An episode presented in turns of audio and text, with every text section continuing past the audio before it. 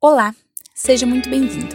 Esse é o podcast Mas Você Trabalha? Aqui será um espaço de conversa e troca de ideias entre artistas independentes. Meu nome é Patrícia Valdrick, eu sou atriz, produtora cultural e vou guiar você por esses caminhos da arte.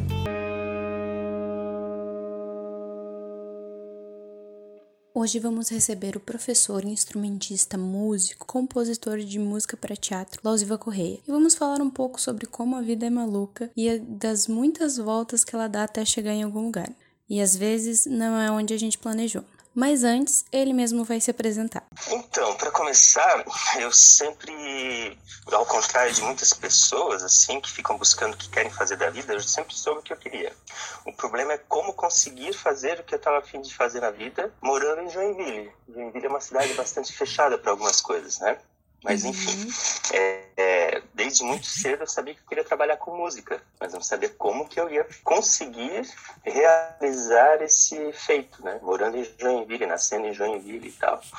Então eu comecei a estudar música aos 13 anos, perto de casa, numa escola que tinha, que era no centro de profissionalização, que tinha um curso de violão lá, desses cursos bem coletivos, assim, de violão, onde as pessoas levam seus instrumentos e acabam sentando um do lado do outro e o professor fica meio que ensinando para todo mundo coletivamente, né? Uhum. Eu comecei a fazer violão ali. Na época, as minhas referências eram todas bem comerciais, assim, coisas que tocavam em rádio e tal. E, e eu fiz um ano nesse curso e não foi suficiente, assim, porque eu queria.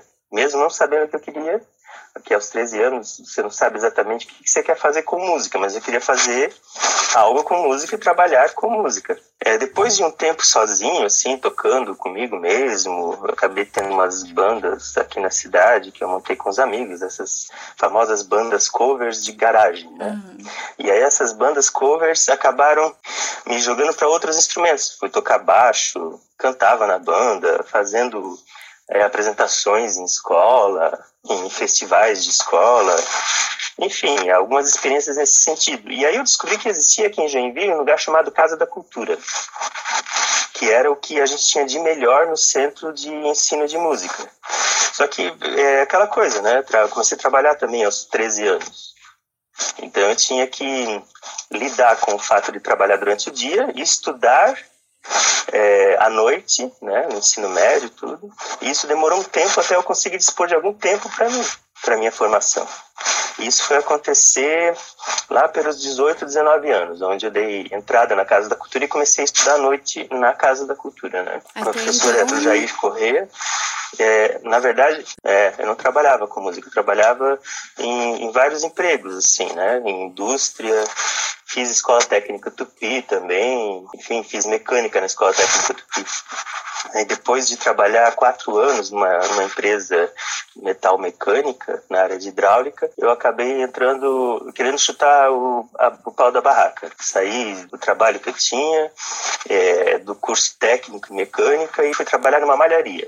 E aí, enquanto eu trabalhava nessa malharia na área de vendas, eu entrei na Casa da Cultura nesse momento eu já também acabei casando. Então você tem um monte de coisas acontecendo na vida ao mesmo tempo, né? E aí é, foi onde eu consegui dispor de algum tempo para começar a estudar. E aí eu fui, dei entrada na Casa da Cultura e tal, e não consegui seguir o curso. Eu fiquei um ano só na Casa da Cultura. E aí nasceram filhos nessa história toda tal. Justamente por isso que eu tive que parar de, de estudar ali. E logo em seguida, é, eu consegui, depois de me organizar um pouco melhor financeiramente, de entrar na Casa da Cultura em definitivo. Para um curso que eu fosse até o fim, né? O projeto era esse. E aí, com a rescisão do contrato e com um pouco de dinheiro que eu juntei, eu dei um tempo ali para conseguir estudar mesmo. Então, foram três anos na Casa da Cultura. Eu passei por vários professores ali de violão, muito bons. O Agnaldo, que foi meu primeiro professor na Casa da Cultura, que já é falecido.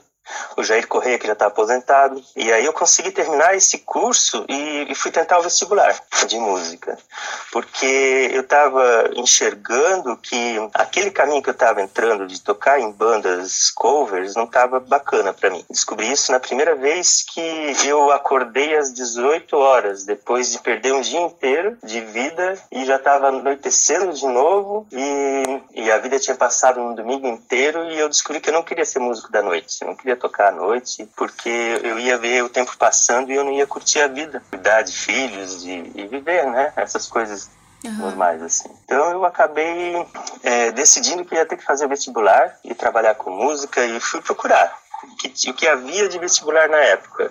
E os vestibulares aqui mais próximos eram Curitiba, onde eu tentei a Embap por duas vezes e não passei. E na terceira vez ou seja, foram três anos estudando para passar no vestibular. Uhum. Aí na terceira vez eu consegui passar na UDESC em Florianópolis, o que é um problema maior porque era um lugar mais longe, né, do que Curitiba. Mas ao mesmo tempo eu peguei uma safra da UDESC de professores muito bons que tinham acabado de fazer o concurso e que vinham de, de São Paulo, da Unicamp e que estavam fixando residência em Florianópolis, né? Porque o emprego público numa faculdade era bem atrativo e é até hoje, né? Sim. Então eles vieram de, de, de, outros lugares e eu acabei pegando uma safra excelente, assim. Então eu comecei na faculdade aos 28, então demorei mais ou menos é, muitos anos da vida para conseguir realizar algo que eu pudesse executar, né? E aí eu entrei na faculdade aos 28. Então essa, esse meu desejo, assim, eu me senti muito realizado quando eu consegui entrar na UDESC, porque é, me parecia algo impossível na época é, estar morando em Joinville e fazer essa faculdade, né? Então eu entrei na licenciatura no ano de foi o vestibular de 2000. Então eu entrei em 2001 na faculdade. Mas tu queria dar aula ou a, o negócio era ser instrumentista? Então durante o tempo de, de, de estudo e tal, eu fui procurando o que dava para fazer, uhum. na verdade, né?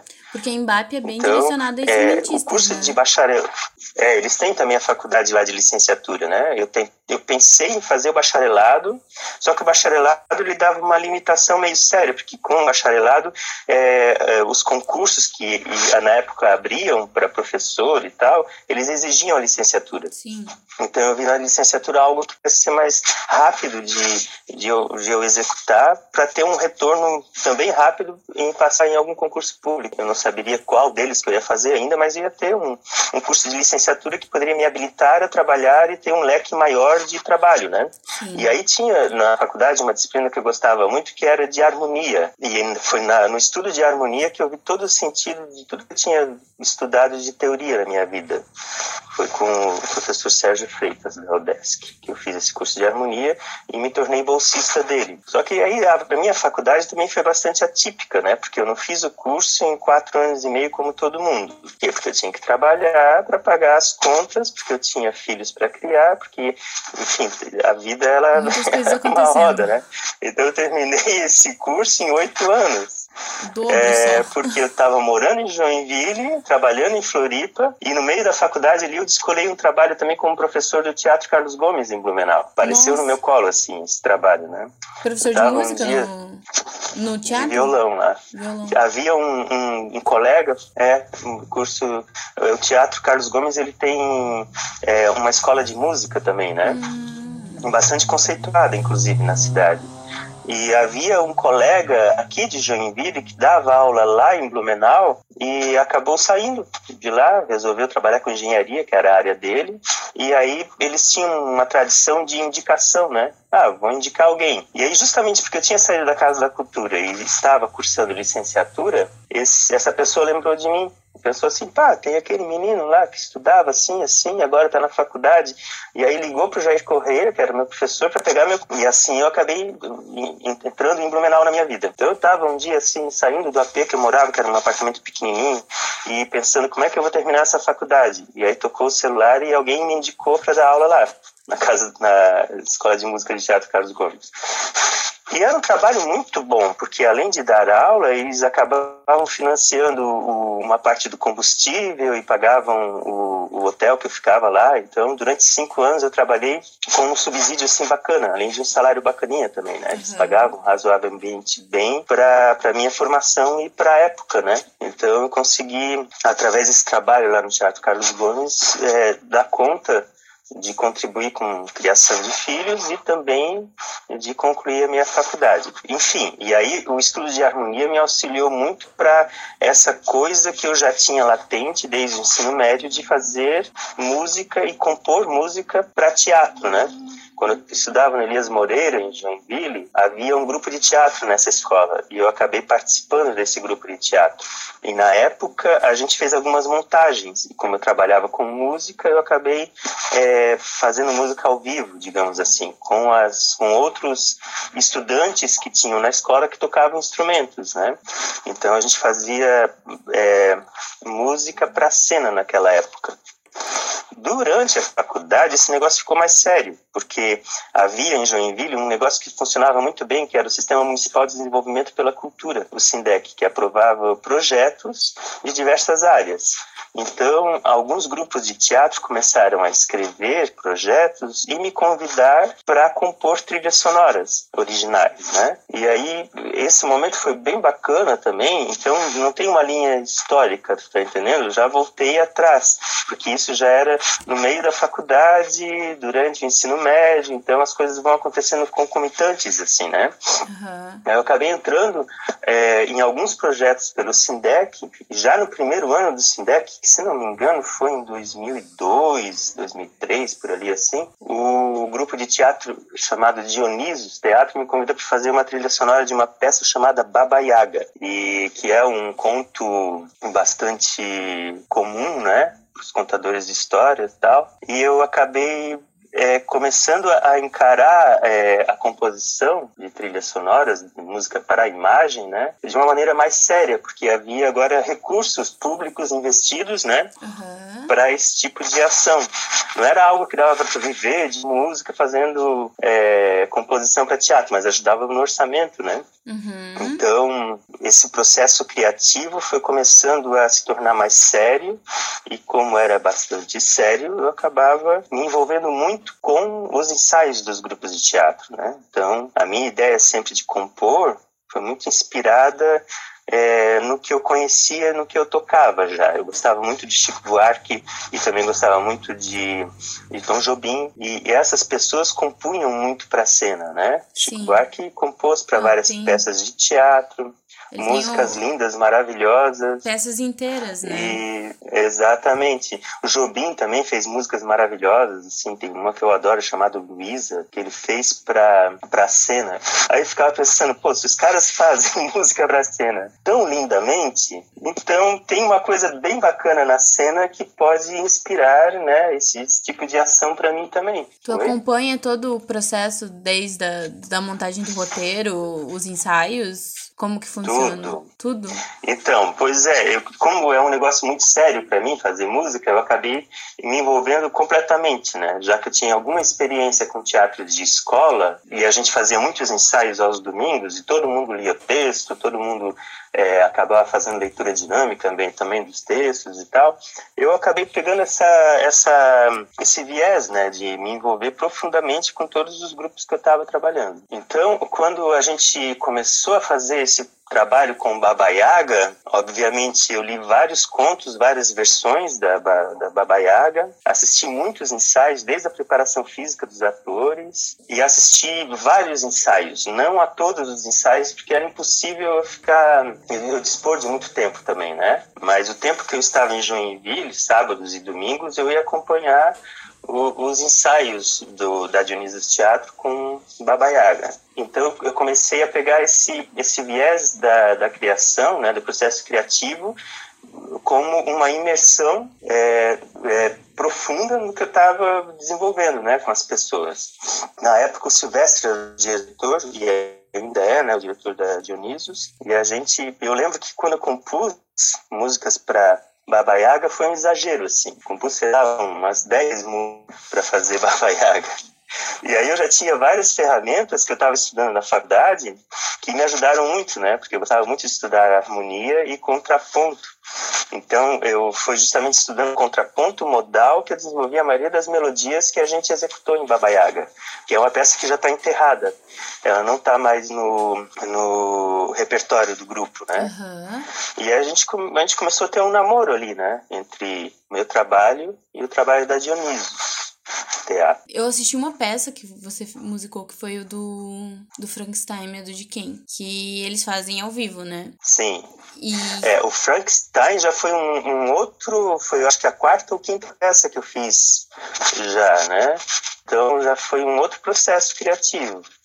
Na que... época do Baba Yaga, eu ah. gravei as trilhas sonoras, eles soltavam no play, né, na, na técnica, eu não podia estar. Já o Frankenstein, não, já o Frankenstein a gente compôs porque o Vinícius é um, um ator, Vinícius Ferreira é um ator do, do grupo de teatro que tem um viés de música. Por acaso, ele foi meu aluno desde os 10 anos, né? Dos 10 aos 16 anos ele fez aula de violão comigo. Então a gente, a gente tem uma relação muito afetiva e muito sincera também, né? Relação à música. E o Vinícius, ele é um cara muito musical e gosta muito de vários instrumentos. Então, como ele gosta de muitos instrumentos, a gente utilizou o acordeon como um instrumento bem presente na peça, né? Mas também no, no Frankenstein há outras, outros elementos que são soltados, né? É, é, pelo, pela técnica. Tem muita coisa gravada também ali, muita coisa meio eletroacústica, assim, umas experiências que eu acabei desenvolvendo ali também uhum. quando eu estava estudando contraponto atonal, que é uma outra historinha ali da minha vida, né? Hoje, o que que você, qual que é a pira, assim? O que que você quer pesquisar? O que que você ainda quer fazer nesse sentido de música para cena? Que... É que durante esse processo todo também eu fiz outras coisas, né? acabei fazendo música para vídeos. Uhum. Uhum. E, e, aí as pessoas começaram a me convidar de outros grupos de teatro também para fazer trilhas sonoras. Eu acabei trabalhando com a Rústico, que é um outro grupo de teatro aqui de Joinville. Trabalhei com o Cássio da SAE, companhia de teatro também. É, tem acho que até uma peça deles que ainda está em, em, repertório, que é, é uma história infantil, que ele trabalha com objetos animação de projetos e de projetos e objetos e também é porque ele faz muitos projetos então, então não deixa além de, de fazer projetos, de projetos. Ele, além de fazer projetos ele anima objetos Mas, foi, mas então, esse processo de composição acabou indo para a cena bem forte, sabe? Bem uhum. forte. Mas havia uma outra coisa que estava acontecendo nesse meio tempo, que eram os festivais de música do SESC. Então eu acabei compondo algumas músicas para participar dos festivais de música do SESC e consegui ter duas aprovadas e participando do festival e gravadas em CD, né? Uma outra época também teve em Joinville, antes do Sindec ainda, um projeto da Fundação Cultural, que era um, a edição de um CD com duas músicas de cada compositor da cidade. Aí teve uma concorrência e eu também acabei passando com duas músicas. Isso foi em 98, se não me engano. Mas aquele trabalho foi muito amador, assim, da minha parte. Eu ainda estava... Eu ainda não era um estudante da faculdade, ainda não tinha acesso àquelas informações, né? Uhum. Eu era estudante de nível médio ainda de música. Então, é um trabalho que eu tenho bastante vergonha de ouvir hoje, assim, porque é muito primário, sabe?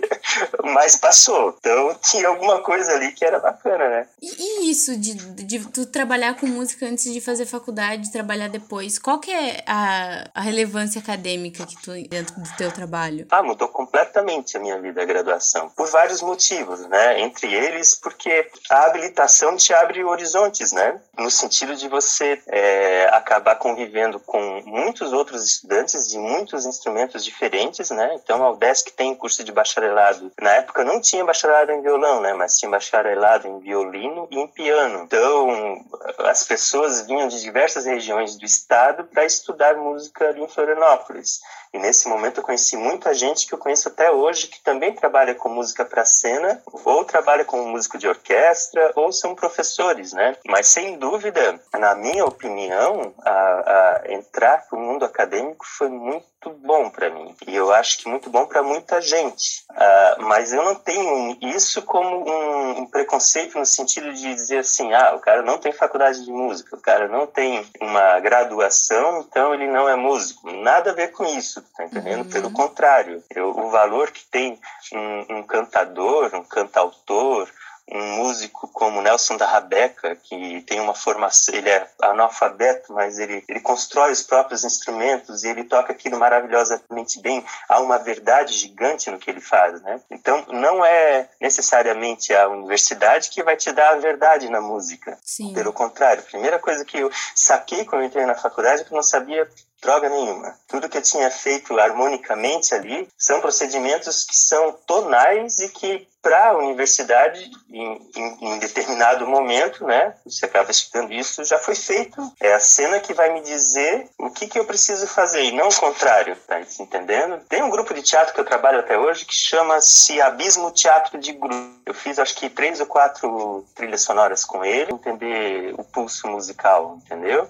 Mas eles conseguem, são muito jovens, eles têm uma vitalidade muito grande. Acho que o mais velho agora tem 22 anos. E eu estou nesse grupo já há uns 4, 5 anos, né? Quando a gente estava montando o Frankenstein, era o Gabriele que veio, se não me engano, de São Paulo. É um diretor de teatro de lá, foi sou. Ah, então eu quero um sonzinho aqui, aqui eu quero um pananã, aqui eu quero um xixixi, eu quero um pananã. Aí eu olhei assim, Gabriele, desculpa, mas você vai ter que chamar o sonoplasta a trilha sonora. Eu não faço é, é, esse tipo de coisa que é a sonoplastia. Eu faço música.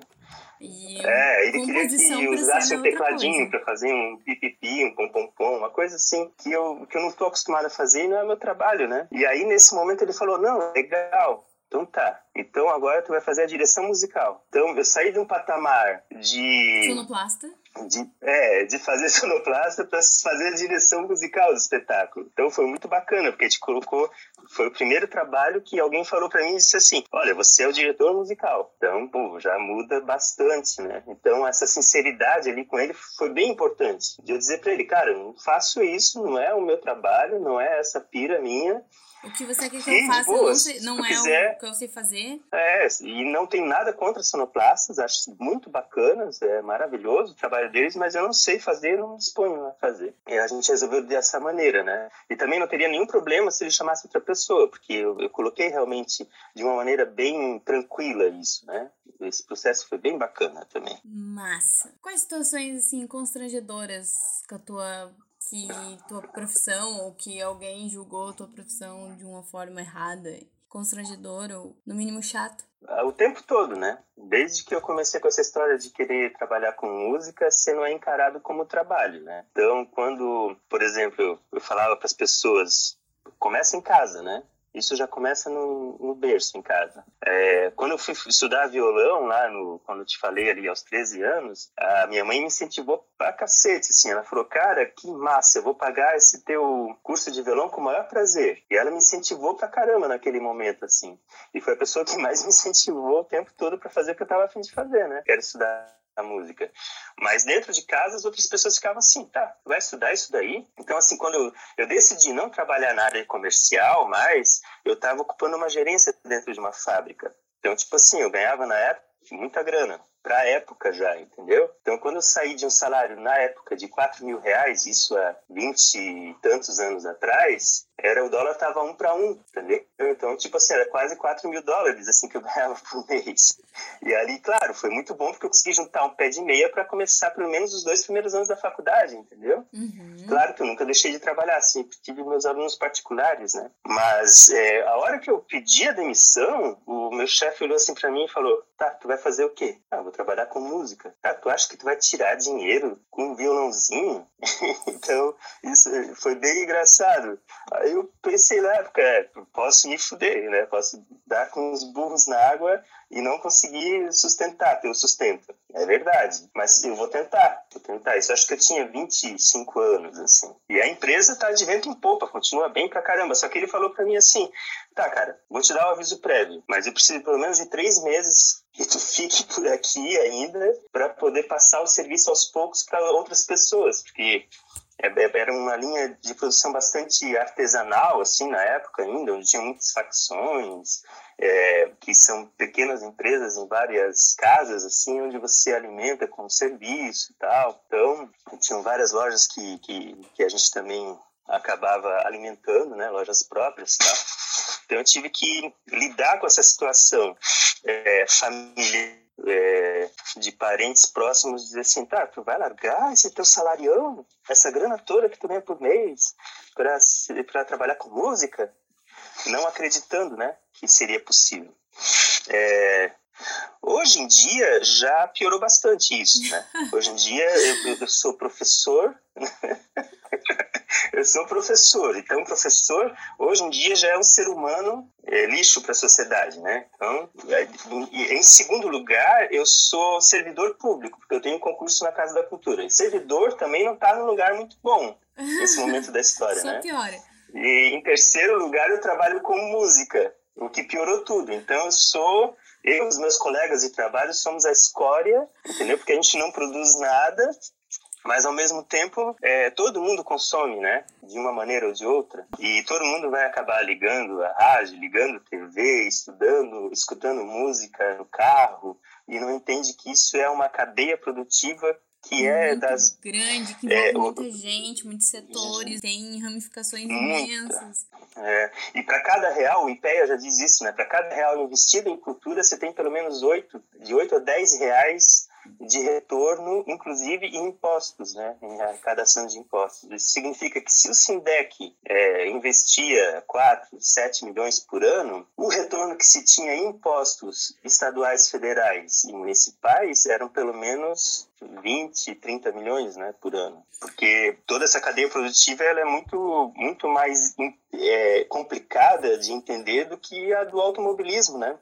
E a gente sabe muito bem que todas as empresas, quando vão entrar em cidades assim, elas ganham uma coisa que a gente não tem, né? Que é o a liberação de impostos. Então, por exemplo, quando a Tupi veio para cá, ela ganhou 30 anos sem precisar pagar ICMS. Quando essa, essa fábrica aí, não, essa fábrica não, essa, essa lojinha que tem por vários lugares, que tem uma estátua da liberdade na frente, sabe? Ah, Quando ela vai para uma cidade qualquer, ela tem isenção de todos os impostos durante muito tempo. E tem recurso público também, porque eles conseguem BNDES para poder investir, e, e, e esses valores não são de 3, 4, 5 milhões. São muito mais, né? E claro que tem a sua importância também, mas isso não tira a importância da nossa cadeia, da nossa cadeia econômica. Ao contrário, acho que a gente deveria ter é, é, equiparação nesse sentido. É, como que tu acha que essa crise atual vai impactar nosso setor assim? É, essa crise aí, ela não tem precedentes na nossa história moderna, né? Sim. Não tem. A gente não pode comparar, por exemplo, com é, do ponto de vista de trabalho nosso, com o que aconteceu com, com outras pandemias, né? Como a gripe espanhola, por exemplo, que matou tanta gente aí, que todo mundo já sabe disso e tal. Mas é, se você morava no campo e tinha o seu trabalho com terra, tu tinha a subsistência dali, né? Naquela época. Lembro muito bem, por exemplo, que a minha avó criava galinhas e plantava também no terreno dela. Meu pai também fazia isso. Então, boa parte da, da, da alimentação era, era tirada da própria terra, né? Aqui em Joinville, inclusive. E hoje é impossível, né? Você mora num condomínio como o meu aqui, que tem 160 apartamentinhos aqui, você não tem como nem ter uma horta é, orgânica coletiva, porque você não consegue aliar as ideias para esse objetivo, né? Mas eu não consigo entender direito como é que a gente vai sair dessa daí. Hoje de manhã um colega me passou uma mensagem no grupo de professores dizendo que até agosto, tem uma pesquisa aí dessas, que até agosto a gente já vai estar com a crise em controle, sob controle. Eu não consigo entender dessa forma. Enquanto a gente não tiver um tratamento adequado né, para essa doença, muito menos quanto não se tiver a prevenção através de vacinas. A tendência é aquela, né, de a gente entrar em quarentena, sair da quarentena. Volta para a quarentena, sai da quarentena. E nessa a gente vai ter essa curva exponencial aumentando, né? Ontem foram 474 pessoas que morreram no Brasil, né? Não, pra... ah, hoje eu não sei quantas. E são várias, várias preocupações, né? Porque a gente tem um governo que não está preocupado com isso. trabalhos não essenciais como cultura estão tão à mercê de, de, de caridade, né? Porque o que mais tem é artista tentando fazer vaquinha, enfim, mas né, não dá pra ser assim. Então, tudo isso são dificultantes, né? É, essa vaquinha aí tá acontecendo não só com os artistas, né? Mas, claro, não, não deixando de desfocar disso, né? Mas é, um amigo meu tem um, um carro de, de cachorro quente vegano na cidade e ele tá fazendo vaquinha também, tá entendendo? Porque ele não tá, ele não tá podendo trabalhar. Então, é, várias microempresas, várias empresas individuais, elas vão enfrentar, acho que um problema muito sério aí de conseguir. Eu tô economizando tudo que eu posso, entendeu? Tipo assim, parei de gastar. Parei de gastar só com comida é, o meu financiamento do apartamento eu bloqueei lá na Caixa Econômica durante três meses, que eles pausaram, né? Ah, então eu entrei com isso. É, eu ainda tenho salário, tá entendendo? Ainda tá entrando, porque eu acabei de vender as férias, então o governo municipal tá indo por esse lado. O governo municipal de Joinville está sendo muito cachorro com a gente. Eu adoro os cachorros, eu acho que é um termo muito ruim de se usar, mas ele está sendo muito malvado com a gente, vamos dizer assim, perverso, porque eles não estão deixando a gente fazer teletrabalho. Os professores da Casa da Cultura, todos, que são mais 60, não estão conseguindo fazer teletrabalho, porque o governo municipal não deixa. A gente entrou com a baixa assinada, a gente entrou com recurso no, no sistema de administração pública que tem no município, né, que é um programa mesmo, é um sistema chamado SEI, e foi negado simplesmente. Eles não deixam a gente trabalhar. Sendo que ah, todas as escolas públicas e, aliás, particulares da cidade não pararam. Então, assim, tenho amigos guitarristas, violonistas, tecladistas que continuam dando aula de música online. A gente tem certeza que isso é paliativo, que isso não substitui uma aula presencial, não é, não é por aí. Mas a gente também tem certeza que a gente tem várias ferramentas que a gente pode aprender a utilizar e os estudantes também. Porque... Por exemplo, para a gente fazer prática de conjunto, que é uma disciplina que a gente tem na escola, a gente pode desenvolver a, a, a possibilidade das pessoas gravarem em casa e, e, aprenderem a trabalhar com esses, esses softwares, né? E com o celular hoje em dia tu consegue. A gente pode editar isso e criar um grupo virtual, entendeu? Com cada um tocando a sua parte, editado bonitinho, e ter um material para a comunidade, inclusive, escutar. Olha aqui, ó, o grupo de violões da Casa da Cultura tá assim, olha aqui, a Big Band gravou, tá entendendo? Dá mais trabalho de fazer, porque a gente tem que aprender a utilizar as ferramentas, mas também é uma oportunidade de a gente aprender a utilizar essas ferramentas, né? E servem para depois também, né? Porque não é, é uma tecnologia, não é peso morto, né? Vocês vão continuar podendo dispor disso depois que acabar.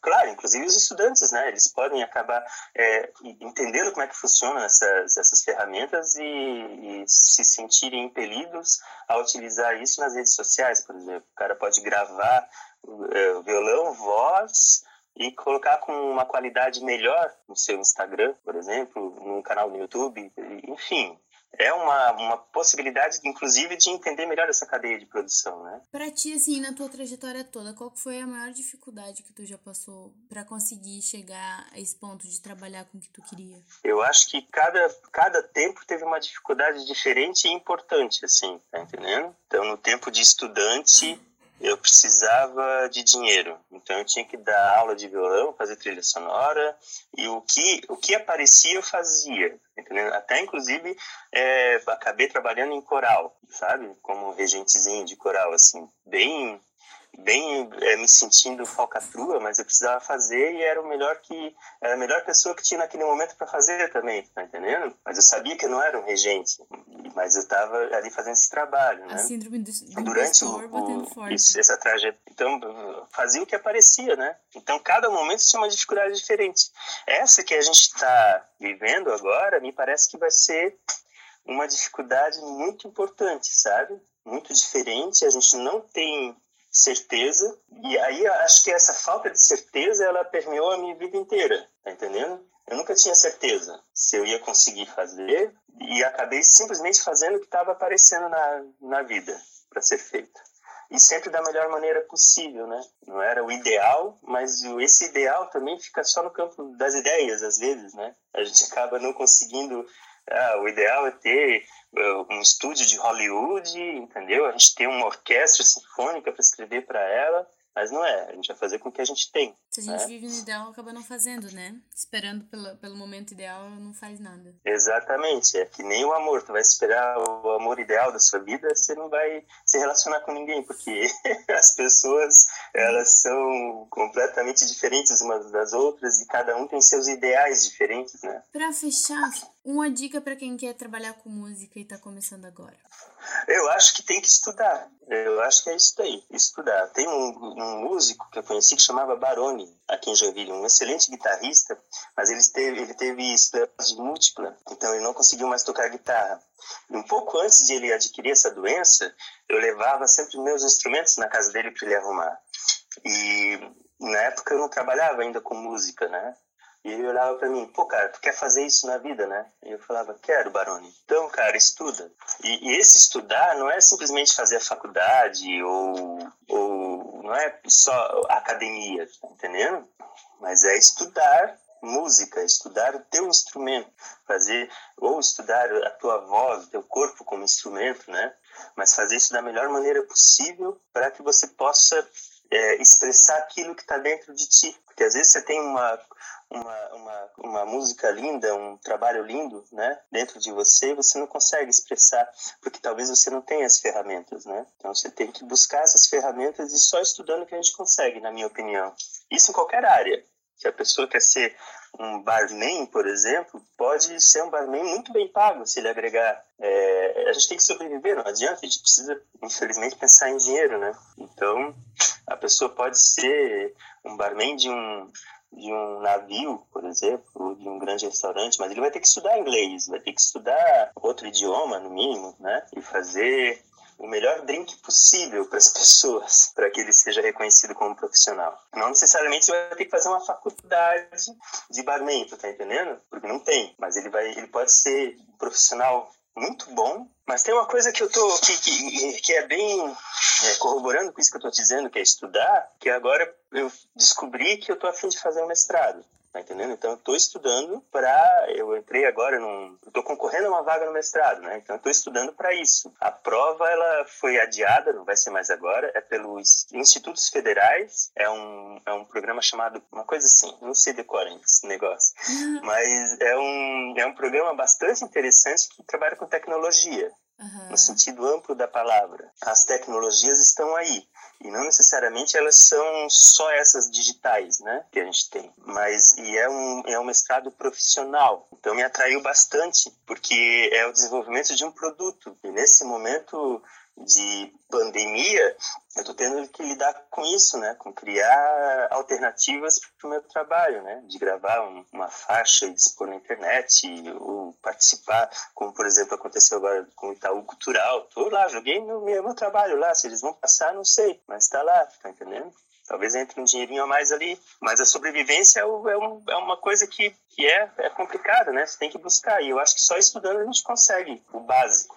Sim. Agora, quase chegando nos 50 anos de vida, isso está sendo bem importante para mim. Então, assim, de, de alguma maneira, eu acho que eu fui pelo caminho melhor que eu consegui, entendeu? Foi fazer faculdade, passar num concurso público, ter a estabilidade, entre aspas, né? Porque está tudo ruindo agora, né? Eu acho que a estabilidade não precisaria ser só no setor público. Aliás, eu acho que todo mundo deveria ter vários é, direitos que os servidores têm. E eu acho que as pessoas poderiam chamar a gente, os servidores, para ajudar a enfileirar é, é, o maior número de pessoas possível para que todos os trabalhadores tenham direitos bons de trabalho, né? Que não sejam explorados. E que eu, eu adoraria ajudar as pessoas, e não ao contrário elas quererem tirarem os direitos que a gente conquistou durante centenas de anos, tu tá entendendo? Porque uhum. o trabalho é assim, né? Sim. Esse mestrado tem a ver com o trabalho, eu ando estudando bastante sobre o trabalho. As pessoas precisam entender que é, não é uma história de hoje, né? O que a gente está vivendo, e que a gente pode se juntar para conquistar mais, para mais pessoas, e não o contrário.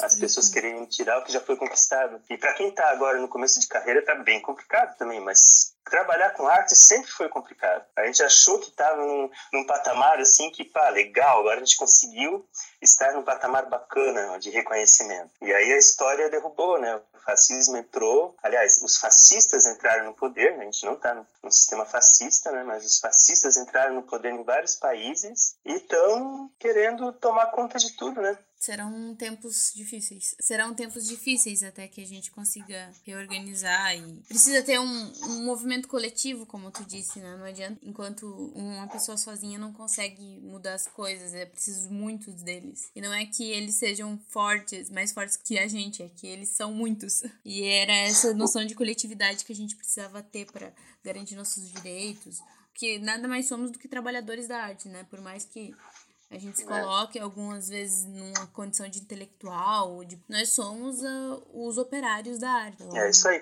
Tem uma frase do Beto Guedes bem bacana, músico mineiro, que ele fala: Vamos precisar de todo mundo para banir do mundo a opressão. Para construir a vida nova, vamos precisar de muito amor.